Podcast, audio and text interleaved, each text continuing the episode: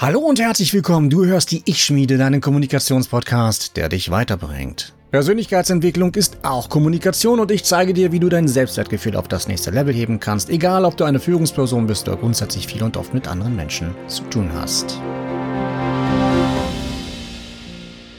Kennst du die Abkürzung LMAA und was sie bedeutet? Hier erfährst du, was meine Vertriebsstrategie mit Vera F. Birkenby gemein hat. Und denke mal daran, es geht hier nur um dich.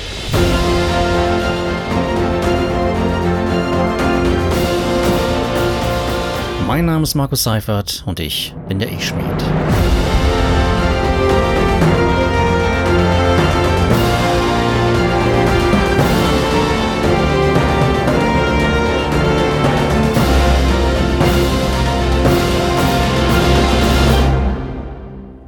Heute geht es um ein Thema, das jeden von uns betrifft. Und ich bin der Meinung, wirklich jeden. Selbst wenn man von dir sagt und du von dir selbst behauptest, dass du eine absolute Frohnatur bist. Selbst dann ist auch dir das eine oder andere Wölkchen am emotionalen Himmel nicht ganz unbekannt, oder?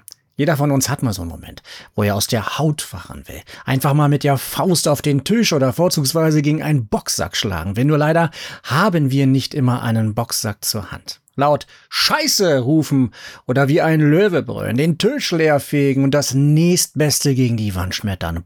Boah, das wäre echt befreiend. Aber wir machen es in der Regel nicht. Wie dem auch sei.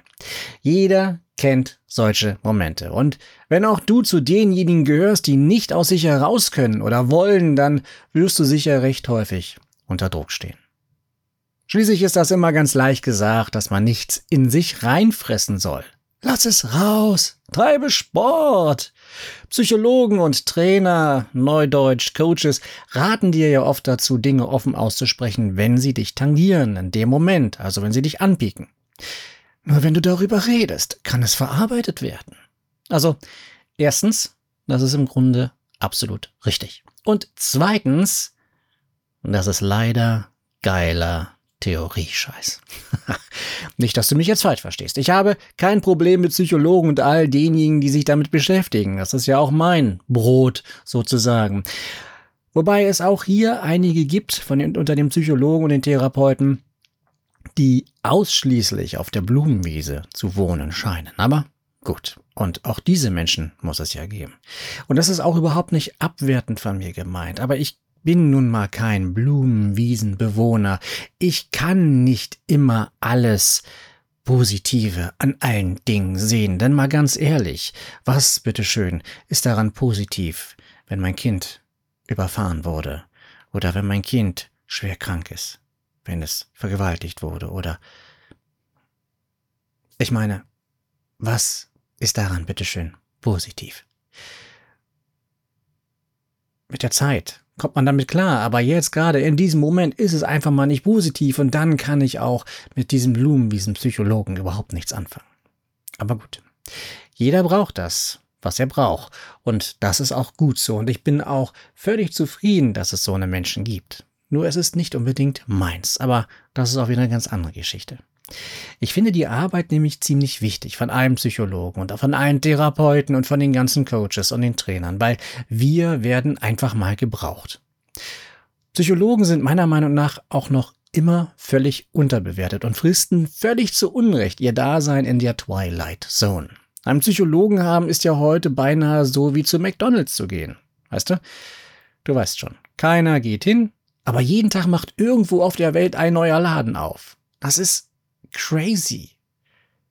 Wahnsinn. Nein, womit ich ein Problem habe, das sind diese Pauschalaussagen, diese Werbeplakattexte, wie zum Beispiel das mit dem Sport. Es ist wichtig, dass du Sport machst und es sorgt ja auch dafür, dass du den nötigen Ausgleich zum Alltag bekommst. Es hilft zu entspannen und bringt dich dazu, alles gelassener anzugehen, ausgeglichener zu sein. Zweimal in der Woche ist da eine ziemlich gute Basis, oder? Vielleicht dienstags und freitags? Und Mittwoch um 13 Uhr bringt dich dann dein Chef so richtig auf die Palme. Was machst denn jetzt?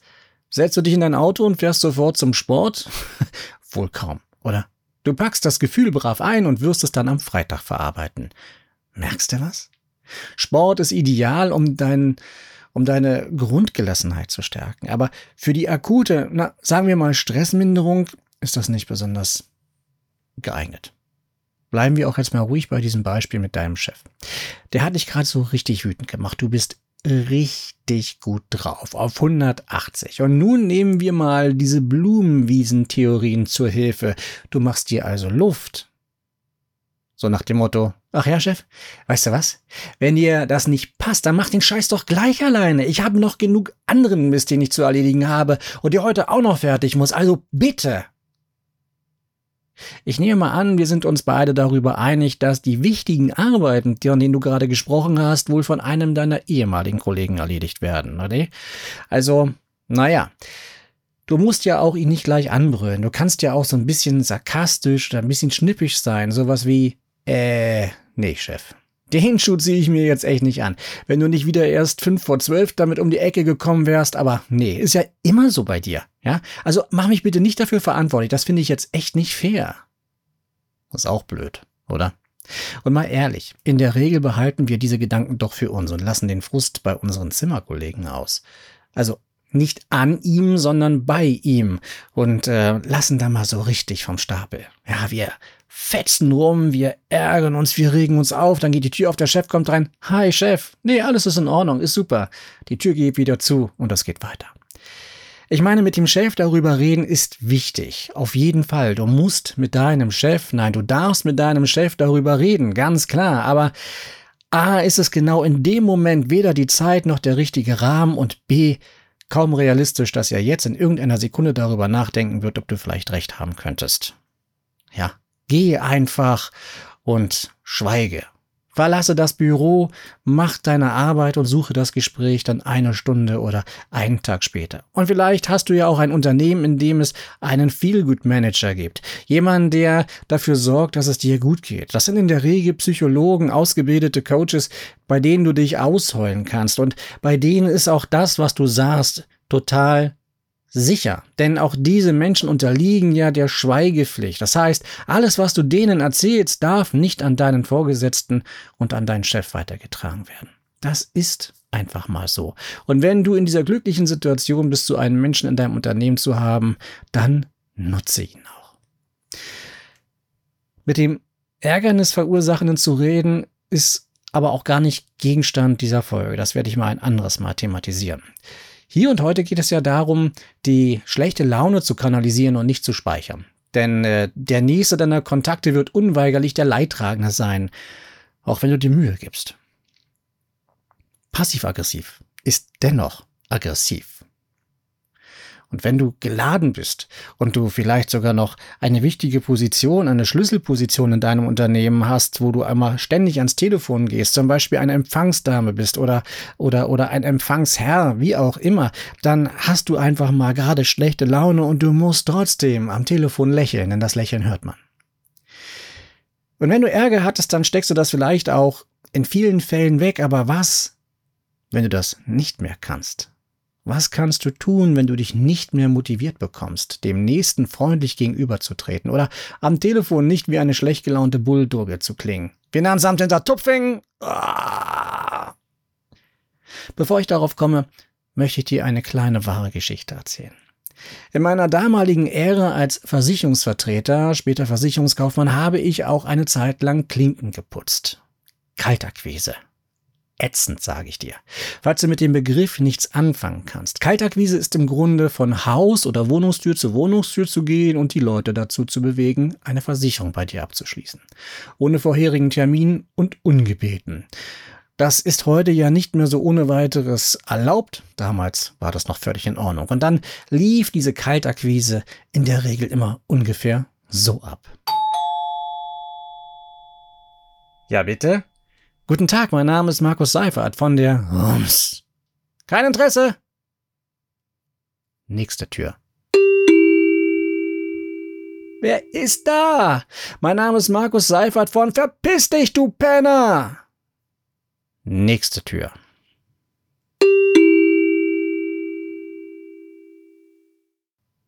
Nächste Tür.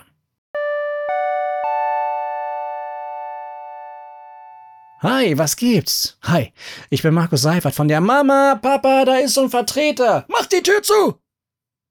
In jeder Stadt gibt es ja Hochhäuser, die gern von uns frequentiert wurden und in Anbetracht dessen waren die Reaktionen absolut verständlich.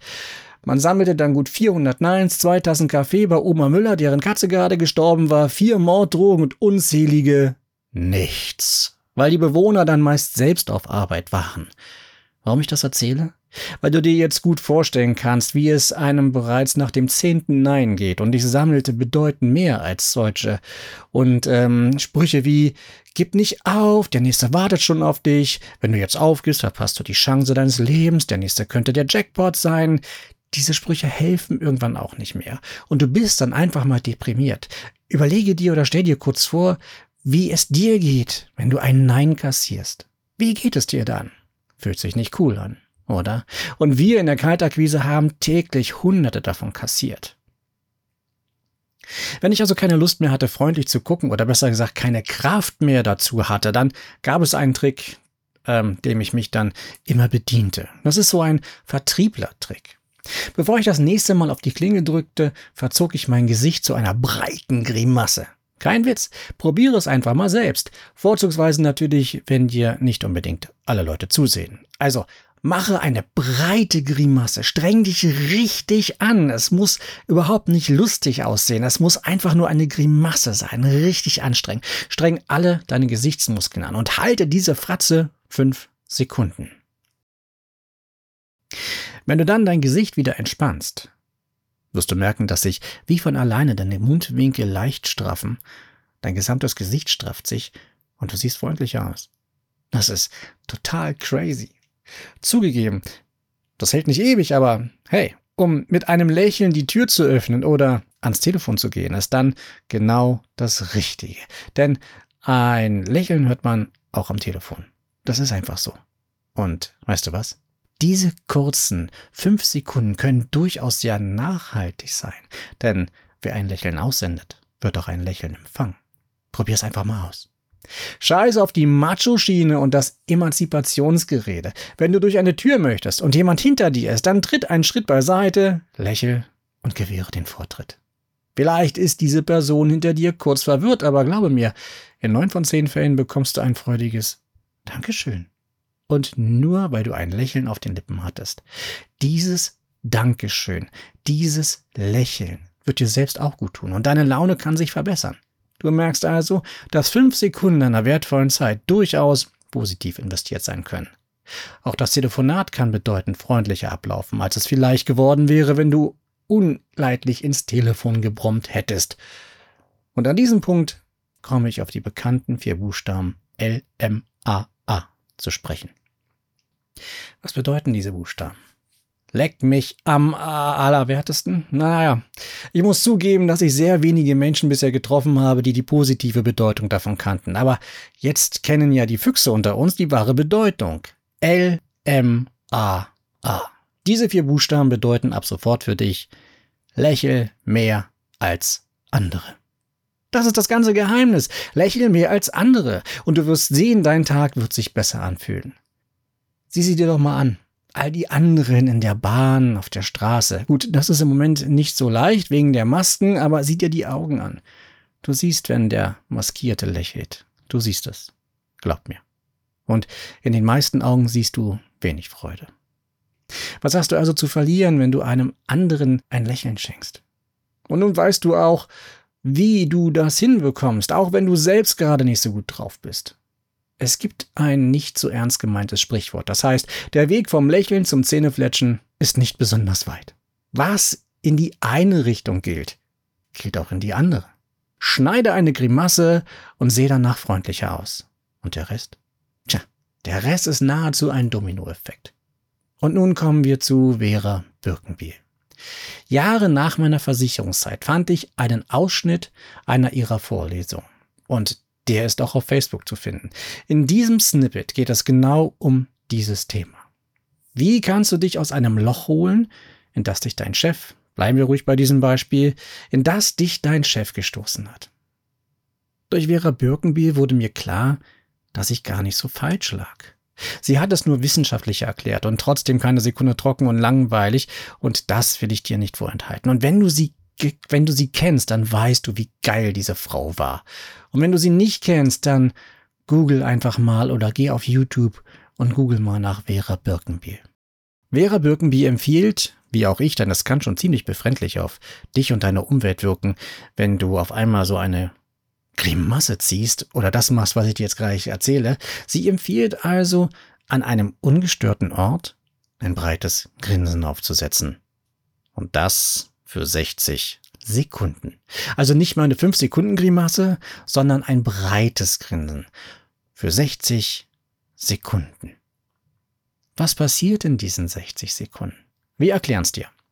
Vera Birkenbiel erläutert, dass du dir zwar ein wenig blöd vorkommen wirst, weswegen das stille Örtchen dafür am besten geeignet zu sein scheint, aber dass zusätzlich in deinem Körper noch einiges mehr passiert. Die Wangenmuskeln, die du beim Grinsen anstrengst, drücken dabei auf einen Nerv, der deinem Gehirn wiederum meldet, dass du gerade am Lachen bist. Obwohl das ja im Grunde gar nicht stimmt. Du tust ja nur so, als würdest du, aber dein Hirn ist das völlig egal, weil dein Hirn sieht dich nicht. Und an diesem Punkt ist unser Hirn ziemlich einfach gestrickt. Und unser Gehirn glaubt jetzt dem Nerv, worauf es den Befehl zur Ausschüttung des Glückshormons erteilt. Und nun beginnt die Spirale. Hormone, die glücklich machen, bringen dich auf bessere Gedanken. Die bringen dich zum Lächeln. Die Muskeln drücken den Nerv. Nerv sagt dem Gehirn, hey, ich lächle. Das Gehirn sendet Glückshormone aus und so weiter und so weiter. Ich habe es ausprobiert und ich mache es immer noch, wenn ich es brauche. Ich kann keinen wissenschaftlichen Beweis liefern und ähm, ich kann Ihnen nur erzählen, wie es bei mir abläuft. Also in der Praxis ist das in etwa so. Ich schließe mich auf dem Klo ein, nehme meine Uhr, also ich habe noch analoge Uhren, ich liebe analoge Uhren. Ich nehme also meine Uhr und warte darauf, bis der Sekundenzeiger auf der 12 ist. Schon alleine dieses Warten an sich ist leicht bizarr, denn ich weiß ja, was gleich kommen wird. Dann ist es soweit. Sekundenzeiger auf der 12 und los geht das Grinsen. Vertrau mir, du wirst nicht glauben, wie bekloppt du dir vorkommen wirst, besonders wenn du dich selbst im Spiegel anguckst. Denn ein durchschnittliches Grinsen dauert maximal drei bis fünf Sekunden. Länger kann dein Körper nicht ernsthaft grinsen. Ernsthaft grinsen ist auch so eine tolle Aussage, oder? Also länger ist das Grinsen nicht wirklich möglich. Alles, was länger als fünf Sekunden dauert, ist einfach mal gestellt. Und das siehst du auch in den Augenbereichen, aber auch das kann ich mal später erzählen. Und genau das sagt dir auch dein Körper. Nach maximal fünf Sekunden sagt dein Körper, Ey, Alter, ich bin fertig mit Grinsen. Aber du machst weiter. 10 Sekunden, kein Problem. 15 sind die Grenze, aber du ziehst es gnadenlos durch. Und nun schlägt ein Schalter in deinem Kopf um. Ich weiß nicht, ob es das Signal des Hirns ist, die Glückshormone loszuschicken, denn dir wird jetzt bewusst, wie bescheuert du aussehen musst und was du gerade tust. Und wenn du dich im Spiegel beobachtest, dann ist dir das noch viel früher bewusst geworden, aber du grinst einfach weiter. Und das noch, oh mein Gott, noch ganze 30 Sekunden. Allein diese Situation bringt dich bereits zum Lachen, aber halte unbedingt diese 30 weiteren Sekunden durch. Also zieh diese 60 Sekunden gnadenlos durch. Jedes Mal, wenn ich das tue, und das kommt durchaus ein, zweimal die Woche vor, muss ich mich zusammennehmen, wenn ich vom Klo komme. Ich weiß noch, dass das erste Mal, da hatte ich Tränen vom Lachen in den Augen und mein Kollege fragte mich leicht bestürzt, ob alles in Ordnung sei. Ja, war es. Unglaublich, aber wahr. Was auch immer dich zu ärgern droht, ein Gang aufs stille Örtchen kann Wunder bewirken. Ähm, nicht nur sitzend, sondern durchaus auch stehen und grinsend. Und wenn es mal schnell gehen muss, dann probier einfach meine 5-Sekunden-Grimassen-Starthilfe. Denke mal daran. Meist können die anderen nichts für dein momentanes Gefühlstief. Schenke anderen ein Lächeln und du wirst sehen, es kommt zurück. Das bedeutet nicht, dass du alles weglächeln sollst, um Gottes Willen. Auch ich habe ernstere Phasen aber die dann auch mit den richtigen Personen, also mit denen rede ich dann auch, UVA, also unter vier Augen. Ich selbst lächle mich mittlerweile gut durch den Tag und es geht mir auch richtig gut dabei. Und du kannst das auch. Ich wünsche mir, dass es dir gefallen hat und du etwas für dich mitnehmen konntest. Wenn dem so ist, dann sage es weiter und lass auch deine Freunde oder Bekannten vom Ich-Schmied profitieren. Für den Fall, dass du Anregungen hast, kannst du mir gerne eine E-Mail unter podcast.dieichschmiede.de schicken. Ich freue mich auf dich, wenn es beim nächsten Mal wieder heißt. Hallo und herzlich willkommen. Du hörst die Ich Schmiede, deinen Kommunikationspodcast, der dich weiterbringt. Bis dahin, frohes Grinsen, sprich Klartext. Dein Markus Seifert.